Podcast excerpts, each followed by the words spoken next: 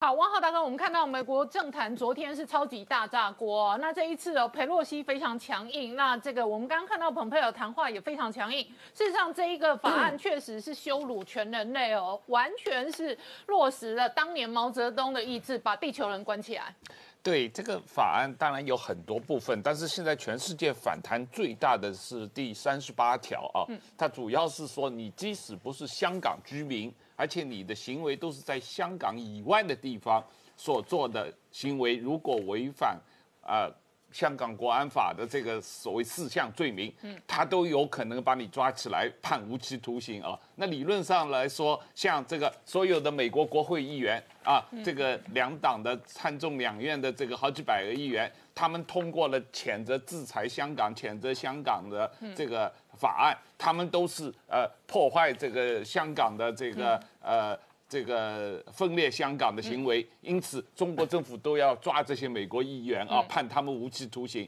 所以从这个呃这个法案的逻辑是严重违反一般的法律常识的啊。那一般国际上对于法律来说，最基本的是两个主义嘛，一个是属人主义，一个是属地主义。要么你是对自己国家的国民进行。管理啊，那如果这个国民出了自己的国境之外，他的行为啊，你这个国家有可能有一些管理，但是一般情况下是属地优先，你必须只能在自己属自己属属地的那个范围内才能够管理嘛。你现在是。他既不是你的国民，又不是在你的属地范围之内，你也要去管别人，当然引起全世界人民的愤怒了啊！这是这是很很明显的一个状况。那美国昨天当然反应是很强烈，它主要是国会参众两院都通过了香港自治法，那现在是这两院都已经一致通过了共同的版本，所以应该很快送到白宫去签。嗯我我感觉这个是很快会签下来的，因为它最基本的内容。就是要制裁那些跟推动香港国安法有关的中共和香港的官员，并且，呃，比较关键的是要制裁那些跟这些人往来的银行。嗯，这银行包括中资银行，也包括美资银行，也包括世界上所有的银行。嗯，你只要跟这些中国官员有往来啊，美国都有可能要加以制裁。嗯，那这个的话，对于整个香港的金融自由。这个对香港的这个金融的正常运作，实际上都有很大的潜在的影响啊。那另外一个，昨天是英国政府公布的，就是已经正式宣布了，从昨天开始，所有的香港的呃 BNO 的，就是英国公民、英国国民海外的护照持有人，都可以立即在英国啊居留工作，嗯，五年，然后五年以后可以申请成为啊正式的英国。国民英国公民的这个护照，嗯，那么这样一个呃呃英国政府的宣布，呃，实际上影响的人数非常之多，嗯，因为香港现在大概有两百八十万人，在一九九七年以前出生的，他们是有资格申请英国国民海外护照的。那但是英国政府是宣布，这些人的配偶和他们未成年的十八岁的子女。也有资格申请这样一个护照来去英国居留工作五年，然后可以申请英国国民啊公民的这个护照。所以这个有可能有四百万人，这个呃将来可以离开香港逃到英国去。那现在中国政府对这个很跳脚，马上就跳起来说啊，根据我们中英联合声明，当时你英国承诺的这些人只是在香港。啊，只是有旅行证件的呃这个这个意义，他不能到英国拘留的。你怎么违反当时你的承诺？那英国说你已经把中英联合声明撕毁了嘛？你自己先撕毁的，那我当然可以改变我当时的承诺了啊。那现在不管怎么样，中国政府现在威胁说，这些人即使拿到了英国国民海外的护照，中国政府也可能不让他们离开香港啊，坚不让他们走。那现在这个呃。已经昨天晚上，实际上今天凌晨发现的状况，就是有一个香港年轻人昨天有到街上去游行，后来呃警察在追捕他，结果他昨天晚上跑到机场，呃上了国泰飞机，要坐飞机去英国，结果这飞机已经起飞了，在跑道上跑了，结果被警察抓回来，把飞机回来，把这个小年轻人从飞机上抓下来啊，所以他实际上已经是。直接到飞机上去抓人啊。所以这个现在的这个情况，确实是对于全世界的人，特别是在啊台湾和世界各地曾经声援声援过香港的反送中运动，声援过香港的这个呃民主自由的抗争的人。经过香港，无论你是坐香港的国泰的飞机，或者坐香港的立新游轮，或者是经过香港转机，或者去香港旅游，或者在香港经商，短期内都有巨大的风险啊！因为按照这个国安法，它真的是可以随便抓你。那我浩大哥，按照这一个新版的这个香港国安法的话，就连当年的习仲勋跟毛泽东都违法。对，这个当然就是他这个国安法的整个荒谬之处就在于嘛，这个他这个对于所有的这个呃这个罪行的四大罪行的认定都是很荒谬不堪的啊。那当年。最早的时候，一九二零年代，毛泽东就是主张湖南独立嘛。哈，我们都知道他这个最早写过一个关于湖南共和国的文章，呃，说这个他反对大中国，他主张湖南应该独立啊，成为一个独立的国家，可以搞得比中华民国更好啊。那他不光是这么说，说他实际上是这么做的嘛。啊，一九三一年的时候，中国共产党就在江西瑞金成立了一个叫中华苏维埃共和国嘛。那这个中华苏维埃共和国是在苏联自治下成立的，以江江西瑞金为首都，当时有十六万平方公里土地，是台湾的四倍还大。那这个中华苏维埃共和国有通过宪法，啊，毛泽东自任主席啊，他当时就自己公开演讲说，现在我们有两个中国了，一个是这个代表帝国主义这个资本家地主的中华民国，一个是代表这个工农兵的。被剥削劳动人民的中华苏维埃共和国，这是两个不同的中国啊。那我我就毛泽东就是坚决主张，所有人都可以要求独立，要可以起来反抗中华民国啊，可以脱离中国的嘛啊。那实际上中华苏维埃共和国它的宪法公布，它这个宪法里面是很明确的规定，各民族不管你是什么族的，汉族也好，藏族也好，回族也好，这个蒙古族也好，满族也好。都是可以要求独立，嗯啊，可以脱离中国，可以成为一个独立的国家。那为什么他会这么写这个宪法呢？因为他这基本上是从这个苏维埃苏联宪法抄来的。嗯，因为苏联宪法，苏联是一个联邦制国家，它是苏联都是各个加盟共和国，它本来都是独立的国家，后来大家都加盟成为苏联了，但是它的宪法一直规定这些国家都是随时可以脱离苏联。独立出去的，那所以毛泽东的宪法也是照这个概念写的，就是所有这些人都是可以加入这个啊中华苏维埃共和国，但是你也可以随时独立，可以自己出去啊，不要在这个呃成为中国的一部分。但是当然了，共产党自己掌权了以后，他就把老祖宗的规矩给消灭掉了，自己说啊不可以独立了，你现在想要分裂的话，那就要用像国安法来制裁你。王浩大哥。那个过去有毛泽东的这一个文章里头有很多论述跟内容，跟他当初的第一版的这一个宪法基本上就违反了国安法。然后呢，再追下去，习仲勋也犯法，所以呢，照这一个新版的国安法，真的在羞辱地球人。是啊，这个徐仲勋他当时是因为做广东省委第一书记，那他就跟当时的中共主席。啊，华国锋争权，他就说你要做北京要下放权力给广东，我广东要能够高度自治呢，我的经济就可以很快搞上去。嗯，所以他跟华国锋说啊，如果广东是一个独立的国家的话，可能几年就搞上去了。哦，啊，现在在中国的这样一个大一统体制下面呢，我就不容易搞上去。哦，所以因因为这个呃，但是后来华国锋啊和邓小平确实是听从了他的意见的，就是。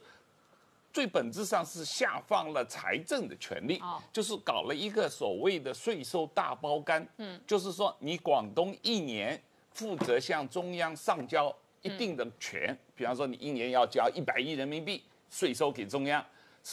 多出来的你每年的经济发展了，收入多的你就自己用，不用上交中央了啊。他就搞了一个叫税收大包干，然后呢给了广东很多特殊的政策。嗯，但是按照共产党的说法，他们这些都是想要搞地方独立主义啊，都是搞地方山头主义啊，都是有分裂野心的啊。所以呢，这个呃这种做法呃，从来呃他们是。这么做了啊，是重心这么做了，但是他也不敢大声宣传，因为这个是违反了这个呃这个呃共产党的这个大一统思想的，因为整个共产党这个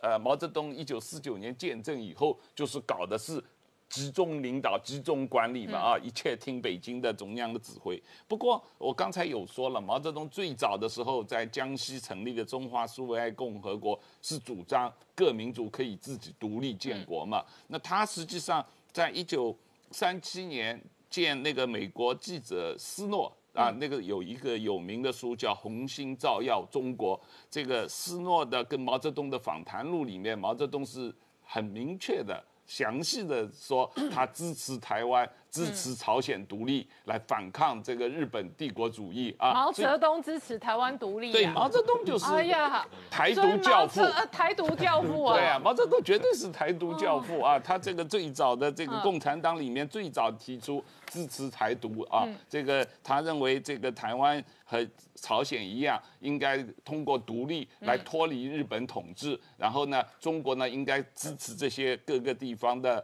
这个民族来反抗，建立一。一个反抗日统一战线啊，所以从这个意义上来说，呃，毛泽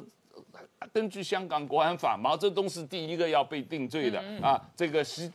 习仲勋是第二个定罪的，所以香港人现在可以到香港的国安委员会里面去举报毛泽东跟习仲勋，哦，所以可以去这个呃法院或者是国安委哦，国安委了，国安委啊，然后举报举报说他们两个违反了国安法。那看看这一个国安委要怎么办？习仲勋跟毛泽东是这样的。我请教一下汪浩大哥哦，今年的发展非常特别，在政治上，在国安，在这一个呃政治的高压手段上，北京越来越凶狠，所以推动的这一个法案呢，蓬佩尔说根本就是莫名其妙羞辱全人类，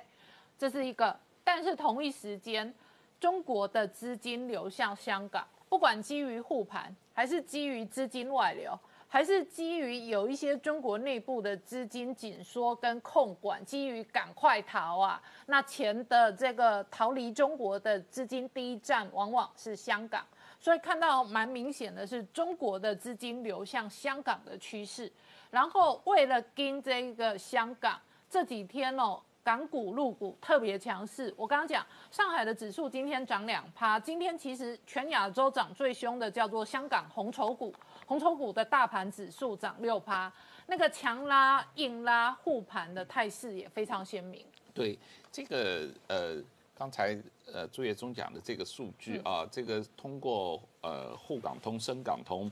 呃，从中国南下香港的资金啊，因为它这个资金的操作机制是，它是在中国国内的券商开户，然后你可以用人民币去买港股，然后它帮你换成港币啊，有一定的控制。所以它这个呃，对这些这个开户的人在中国是什么机构？嗯，是散户还是？机构还是政府背景的，政府的主权基金还是银行啊？这个呃，基本上这个钱它不是真正要逃到香港的，因为他的钱都是放在在放在在中国内部的金融机构的账户里面的啊。那么他。中国政府就非常容易操作啊，非常容易这个作假啊。那很大程度上的话是用用中国政府的主权基金也好，通过银行的呃国营银行的操作也好，哄抬香港的股票嘛。因为我他就是要面子嘛，又说你们全世界反对我啊，我们香港的这个金融呃中心不会倒，我们这个这个国安法大家都欢庆，这个这个这个。股市大涨，表示我国安法做得好嘛？这是共产党的惯用伎俩。而且他要稳定香港的建制派嘛，稳定香港的这一些呃中产阶级嘛。是会有一些人认为哦。果然哦，这个街头的混乱哦，稍微调整，然后股市欣欣向荣。那这个香港的经济有是不是可以改善？他这一套统战手法，事实上也非常类似对台的统战手法。是，当然了，他用资金托盘，把这个股市炒起来，让那些啊，希望让那些。支持他的政府的人，这些建制派、亲中派可以挣到钱啊。那么呃这样的话，同时他又有了面子，他可以让这个这个这个。制造一种这个假象，说这个整个社会一片欢呼啊。那现在的问题是说啊，香港的中产阶级是不是可以趁着这个机会套现港股，赶紧跑啊？因为这个呃，长远来看。香港的衰落是毫无疑问的啊，不光是说共产党整个整个现在的操作啊，他们实在是不太在乎香港作为一个国际金融中心的地位了，他们只是把香港作为一个中资企业的。呃，提款机啊，这样一个概念。那么从这个意义上来说，长远来看，香港和上海跟深圳的股市没有本质的差别。嗯，他们都是受同样的中国法律体制的指挥，受中国的这个监管，受中国的会计准则的影响，然后这个呃同样的提款机啊，骗这个散户、骗老百姓的这个保护官僚而不保护散户的这样一个制度。那么。从这个意义上来说，香港一般人如果现在还有股票在港股的话，应该趁着这个共产党的庆祝行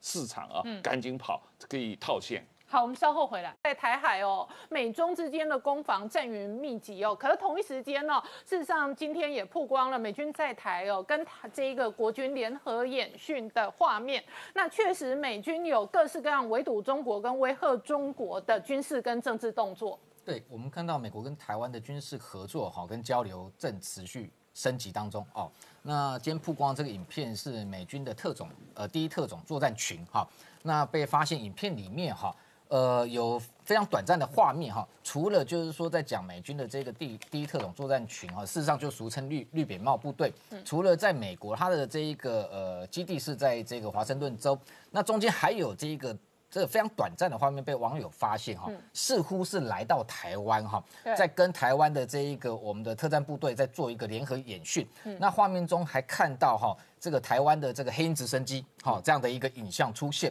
那的确，呃，如果台湾过去就我所知派遣我们的特战部队的人员到美国受训，不是没有潜力了哈。我们现在好几任的这个航特部的指挥官哈。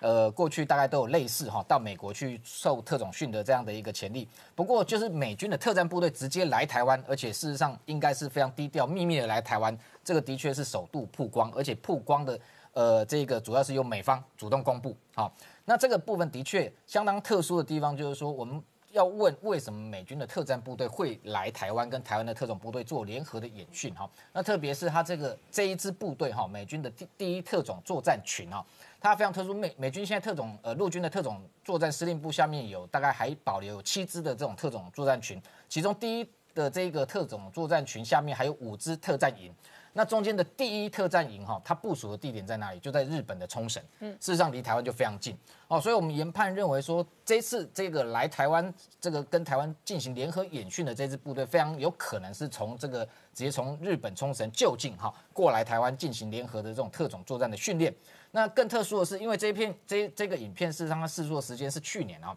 那去年在这个影片之后，我们看到有几个美军也非常特殊的动作，就是我们看到有几次哈。它的 MC 幺三栋 Z 哈这种特种作战机，先前不是曾经穿越过台海哦？我相信，呃，这样的 MC 幺三栋 Z 事实上它就是这个特种作战营的一个空中的重要的载具。那所以配合这样的一个联合演训，那它空中的特种作战机就穿越台海。这背后意味着什么？就是说，这样的一个台美联合特种作战，哈，事实上可攻可防。防的是什么？万一真的真的中共的这个，譬如说他真的动用武力来解决台湾问题的时候，美军的就近，哈，就有这样特战部队可以随时，哈，不管是直接由这个 MC 幺三洞 J 搭载这个直接降落台湾也好，或者是空降台湾都可以。那进行包含像他们这次有这个所谓战术攻坚呐，哈，这人员这个救援后送等等撤离。这样的一个呃相关的演训，事实上都还是最低强度的，比较高强度甚至可以做什么？譬如说斩首行动或反斩首的相关的这个演演习。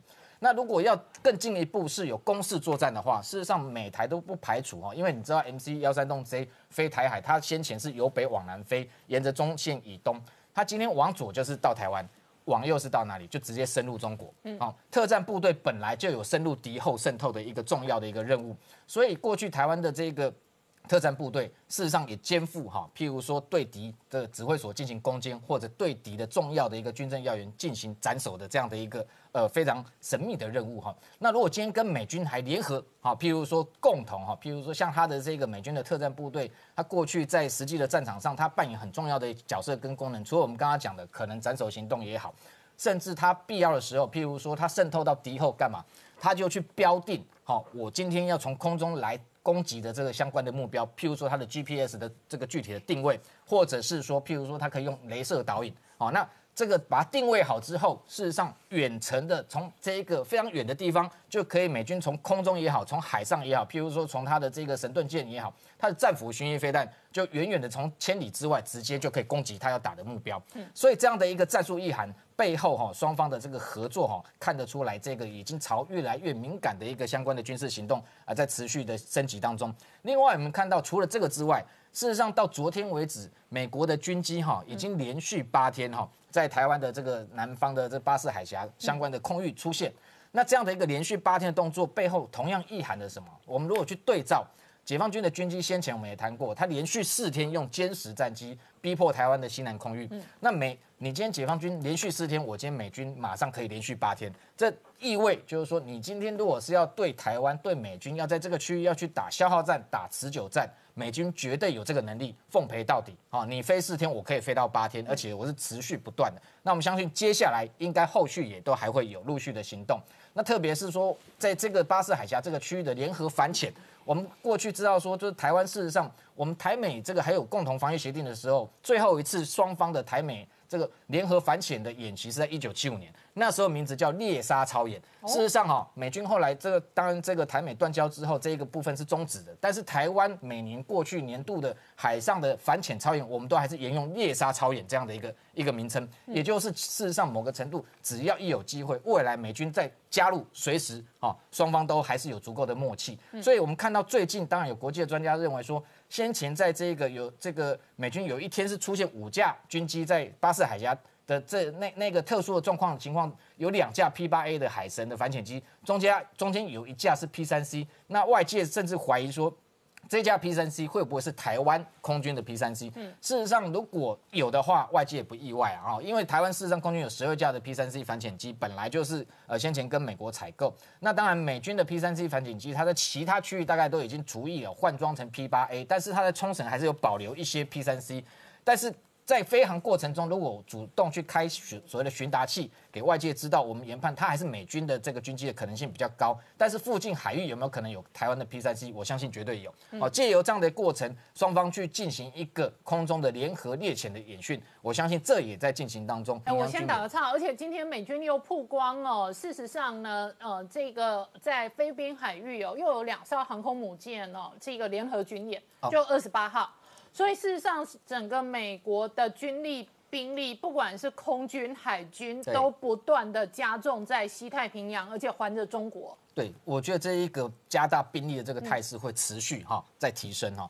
那这这两艘的这个航母战斗群，就是先前谈的，大概就是这个罗斯福号跟尼米兹号哈。那还有另外一艘在北面的雷根号。那先接下来就是在观察一个态势，什么时候进入南海？那今天比较特殊的是说。昨天本来有一艘这个美军的这个胜利级的海监船，它穿越在这个西沙海域附近活动，结果接下来这个中共马上就公布要在从七月一号到七月五号要在西沙进行军演。哦，它的而且它军演的区域哈，我看它把它的这个永兴岛周边全部环绕起来。好，那这个部分的确就会引发争议，因为这个跟他先前在渤海湾是不太一样。渤海湾那时候也是因为美军的神盾舰这个培拉塔号逼近，然后他就用这样的一个火炮试射，就把自己先包围起来，然后告诉你，你只要进入这个区域，可能会被我的火炮击中。但是这一次在西沙用这样的一个方式，要这个想要去对付美军，在可能接下来会在那个区域进行自由航行，这看起来还是首次。那美军要怎么去应对？非常有可能就是接下来会有航母战斗群直接开进去，逼近它。好，所以你今天就算西沙这个区域，你把自己的区域围起来，用这样的一个方式，我相信反而会激起美军更大的这个兵力压境。嗯，那回到这一个我们自己这个西太平洋的这个部分，台湾的这个部分，我觉得接下来就我们刚刚谈的这个 RAINPACK 的演军演哈，外界也非常关切。我个人是认为说，当然今年二零二零年哈，呃，时间比较迫切。那过去来说，呃，我们大概已经连续申请两届了哈。那美军表面上没有让我们参与，事实上过去这个环太平洋军军演，我去采访过很多次哦。我们军方的人士基本上如果要去参加，并不困难哈。我们在夏威夷就有五官哈，陆海空军的五官都有。那只要他们能够美军同意让他们进去，不管是他的譬如说太平洋的这个舰队司令珍珠港也好，或者是西肯空军基地，只要人进去。象征性的意义就存在了，就是让台湾来当观察员的一环哦。那重点是在于说，如果是一个正式的参与，那可能就是你要穿军服。那军服的这个部分，目前看起来国务院还没有放宽这个限制。那我们当然期盼，如果说有机会的话，让台湾的武官能够穿着台湾的军服，直接踏进美这一现在已经改名叫印太司令部，那去参与相关的，譬如说，就算只是 Rimpeg 的简报也好，或者最好的是台湾，譬如说海军能够登上。啊，譬如说像今年，我认为还是可能会雷根号航母为主登上雷根号航母去做一个这个象征性的官访，那我觉得这就是美台未来军事合作交流一个重大的突破。那我请教一下施曼明夫先生，今年因为香港的局势，那整个太平洋的局势的调整跟变化，使得美国对中国的全面的检讨跟全面的这一个调整哦，更加的鲜明，你怎么看？对我最近比较关注一条新闻，就是前几天，哎，美国的 FBI 联邦联邦调查局，他，呃，就是接受媒体采问，呃，媒体访问的时候说，呃，最近他每十个小时就启动一个抓一个中国的间谍。嗯。那么有人如果按这个计算，一年大概有一千个间谍左右可以抓到。那么在就是说战争史上，在人类国际关系史上，间谍大战能够有这么庞大的一个。间谍的抓反间谍和间谍的工作，我想这是过去人类史上很少见的一个状况。那么其实呢，就是中国的间谍呢，怎么说呢？呃，这些美国抓的这些间谍到底是不是间谍？这个其实这个问题就是有可各种解释的说法。就是中国的间谍呢和别的西方的这个情报人员有一个根本不同的话，中国是采取这个人人海战术，就是说。他并不是职中国训练的职业的这个间谍人员，而是呢，就是说，呃，他让很多学者呀，或者很多就是说，特别是最近这些年呢，去刺探一些这个高科技的技术，呃，过来。然后呢，其实他本身并不是间谍，但是说呢，就是说，呃，受到中国的情报机关的委托去某件事情，呃，拜托这这这种是不是间谍之间的这这种东西非常多的。那么美国呢，过去呢，其实。在一个国家的呃成长期间呢，呃，怎么说呢？经济发展期间，这种事情，特别是产业间谍是很多的。嗯，呃，这个基本上大家过去是睁一只眼闭一只眼的事情很多。但是最近的美国就是突然之间我加强了，就是过去呢，我认为是只有比如说比比如说你进我家里，只有进入卧室的才叫间谍。嗯，现在只要你进我的院子里面，就全先全算间谍。那么呃，就是突然间扩大了这个范围。那么呃，也是因为这就是说。中美的完全对立之后呢，呃，已经过去，因为是中美关系很好嘛，所以很多事情不在乎。现在完全进从冷战，有可能随时发展到热战的情况之下呢，那么刺探对方的情报，这个是变成一个非常敏感的事情了。那其实呢，我觉得，呃，这也并不怨美国啦。中国呢，其实在更早的时候，中国就是突然之间，他中国国内的反间谍，他是不光是进你家院子，你从他们家门口过，他就把你当间谍抓起来的事情也非常多。那么我在北京的时候呢，一直在追这个日本的，就是所谓的日本间谍事件。嗯，中国呢，从二零零五、二零一五年到今天这五年之间呢，抓了十，就是发表出来，就我们媒体报出来的，有说抓了十五个日本间谍。嗯，那么呃，就是按常识讲呢，这个呃间谍嘛，就是互相派嘛，因为地缘政治，你要派我，我要派你嘛。中国抓了日本十五个，呃，这个日本没有抓中国一个。嗯，那是非常不平等嘛。那另外一个抓的十五个是什么人呢？是大家都知道，日本是二战的败战的国家，日本国家没有军队，那基本上这个情报机关和军队是成套的嘛，就是就是说没有军队的情报机关在日本的法律上是不允许有军队，也不允许有对外的这情报机关的。那么，呃，他既然法律上没有，他就没有预算嘛。嗯，没有预算的话，就是这些间谍都是这是志愿者嘛。可可以这么，就是说具体呢，前几天呢，日本放呃，昨天放回来一个，呃，这个这个人我一直一直采访，他呢是什么？他是所谓的就是脱北者，他小的时候是四五岁的时候跟母亲，他父亲是是北韩北朝鲜北韩人，他母亲是日本人，然后四五岁是父随着父母一起去的，那时候呃那个北韩说是呃人间天堂嘛，大家都回到北韩，然后就过着地狱的生活，地狱式的生活。然后到了他四十多岁的时候呢，他跟他妈妈被韩国的一些就是基督教的呃团体给救出来了，从中朝边境偷渡了过来，然后在中国的丹东住了将近一年，然后又找机会回到日本了。嗯，因为他和他妈妈都有日本籍，所以说会加入日本籍了。但是他在美他在北韩呢有两个妹妹，嗯，所以说他在日本呢就是在那种叫什么小钢珠房那个八八金扣工作啊，那基本上就是在日本比较低层的工作，也接触不到什么情情报信息嘛。他工作的时候攒一定钱以后呢，就回到那个中朝边境去，然后他想把他妹妹救出来。那既然到中朝呃中朝边境去，那可能跟一个韩跟一些韩国人接触嘛，中国就把他间谍当成间谍给抓起来了。中文也不好，呃，日文也不好，而且呢，就是从来没受过任何间谍方面的训练，也没有国际关系方面的知识，只是想救他妹妹在可能中朝边境的比较敏感的地区活动，就抓起来了。只要中国，但是中国抓起来就就就你就说你是间谍，你就是间谍，嗯，然后判了五年，哦，然后呃最近刚刚刚刑满释放，刚刚回来。还有一个呢是个二零一七年的，这个是呢日本的千叶县的有五个挖温泉的公司，嗯，呃有挖温泉的公司派了五个人，就是那个时候中国的观光客去日本很多嘛，呃洗洗日本温泉，觉得日本温泉挺好，也想在中国挖温泉。那日本的挖温泉的技术是日本公司有，它日本公司能挖到很深，一千米以下也能看到温泉，然后挖出来嘛。那中国的人，中国觉得，哎呦，那我到中国也开这么几个温泉，也可以赚钱嘛。就中方要申请要求日本人来中国帮他们挖温泉，帮他们找温泉。日本派去五个人，这五个人都是从五十多岁到七十多岁的，全是男人，男士，然后没有一个会中文的。然后呢，他们去找温泉，找温泉，它当然有很多勘测地下设施的东西嘛。然后在山东省和海南省，我应该是不小心看到了地下一些军事设施嘛。嗯，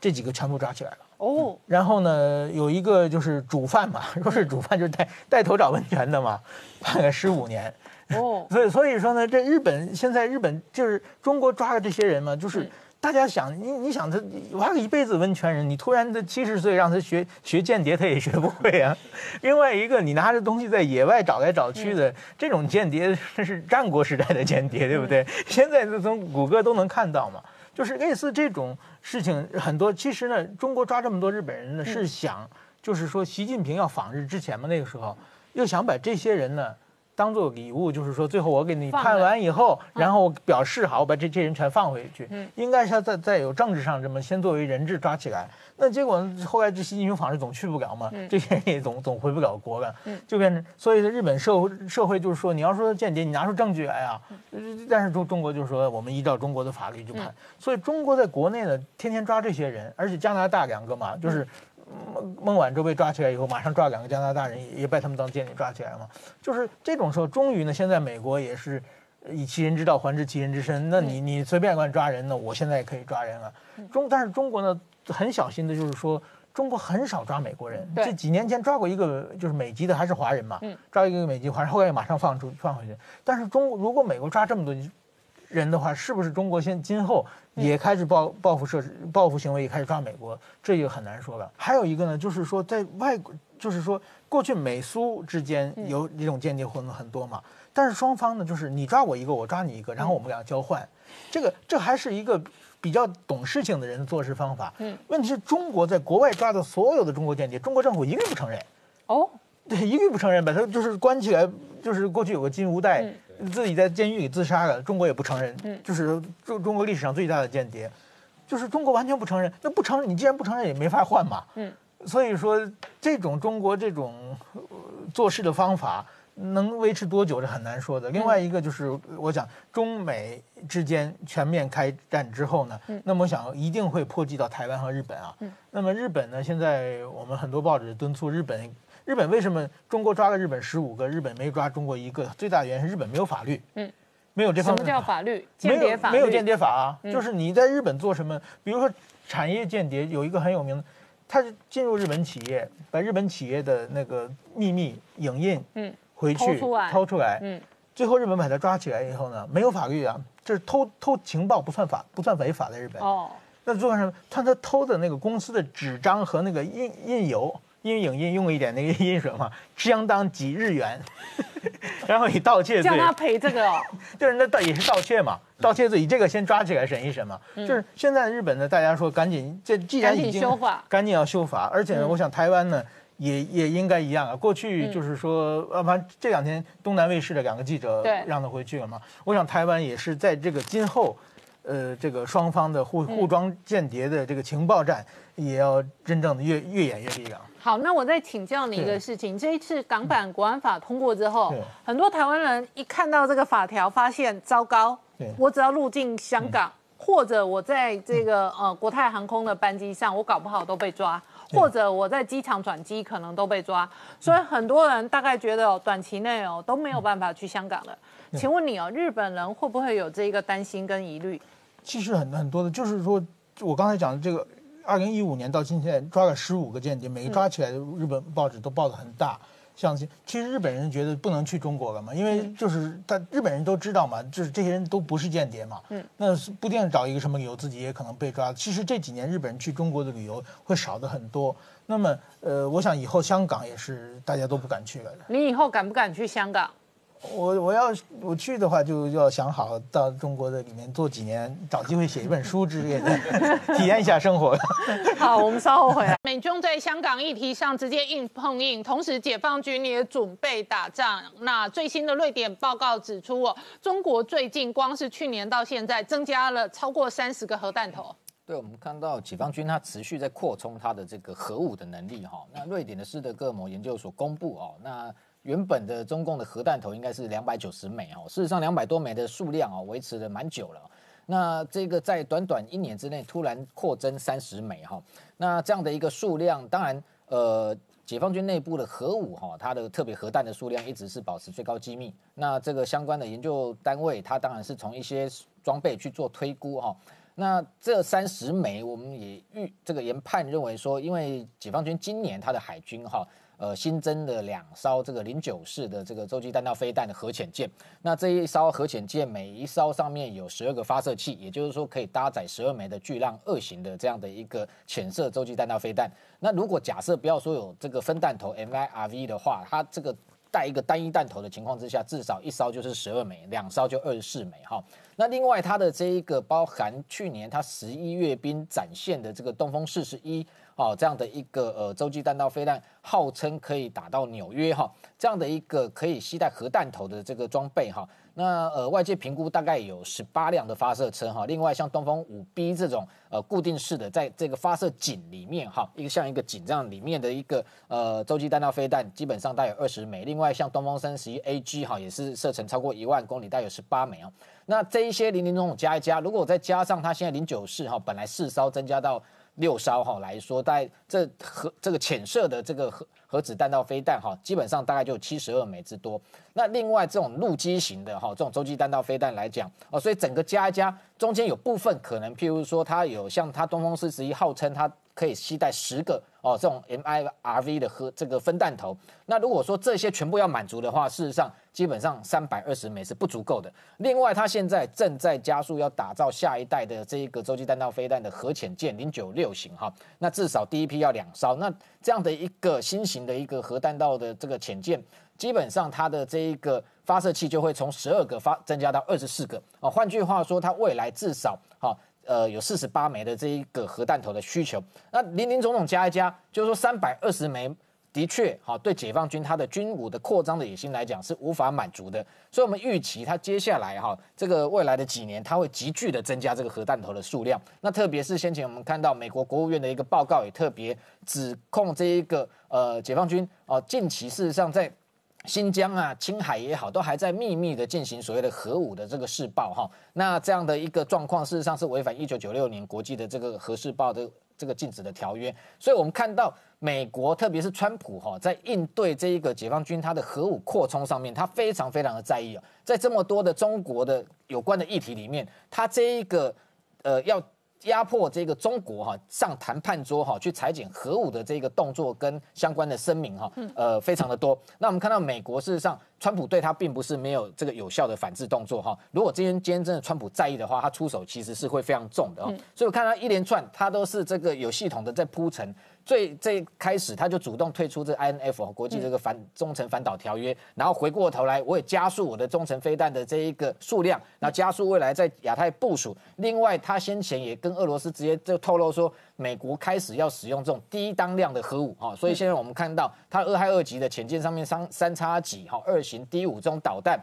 它本来是高核当。核核当量的这种这种弹头，它改成这种低核当量 W 七六啊 Mod Two 啊这样的一个低核当量，事实上有限度的可以使用核武。另外，同时它不断的哈在更新它的这个核武的武器库，包含它空射的核武 B 六幺幺两 Mod 五这一型哦，先前也曝光，哎直接挂在这个 F 十五 E 哈这种这个打击鹰的战机上面。另外，最近也曝光 F 三十五 A 也可以哦挂载这种所谓空射型的这个战术核武。所以这么多的动作，最后还留了一一手。他这个也跟中国示警说，如果你今天不停止核试，不这个呃减缓你的所谓核弹头的增加情况之下，美国可能也即将要恢复已经将近三十年啊没有进行的核试爆啊，所以这么多的一个手段持续在进行，无非这个它的最高的策略当然是压着中国上谈判桌，把它现在有将近两千两百枚，中间百分之九十五都是中程的飞弹，最好上谈判桌，我们谈一谈。你裁减，我也裁减，好，那大家就不要再打这个核武大战。但是看起来北京，可是我问你哦，你记不记得上个月我们录影，北京二零二零今年哦，这一个军事预算还增加超过六个百分点。对，它 GDP 哦，因为疫情是衰退六趴哦，可是它军事的预算是增加六趴。对，那它现在哦，这一个哦，北部地方还在疫情恶化，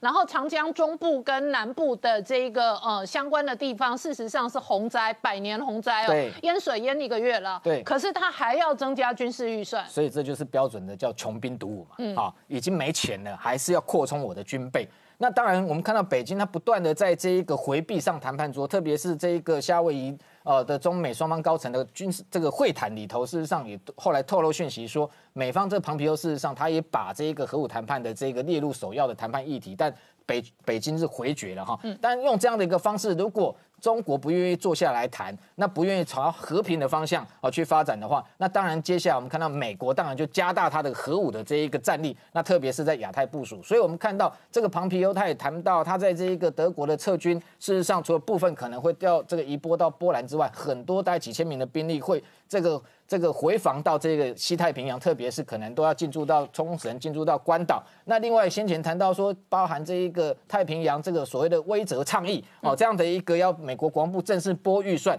事实上都在做包含关岛、夏威夷、阿拉斯加这些美军的亚太的基地。不管是在防空也好，反弹导弹也好，哦，甚至未来进一步进驻所谓的中程飞弹，而且这些中程飞弹都不排除直接就携带核武、携带核弹头，那对中国直接做一个核武的一个威慑。那整体上来讲，就是说不管怎么样，目前来讲，美军在核武上面它还是非常强大，它的这个核弹头数量还是有这个解放军十三倍之多，嗯，还是他手中最大的一个一张王牌哦。那只是说，解放军如果还是持续要朝这一个哦。其实这个穷兵黩武的方向去发展来说，事实上最后可能换取的一个结果，哦，是变成是美军加大更大的一个力道来对这一个中国进行所谓的核武施压。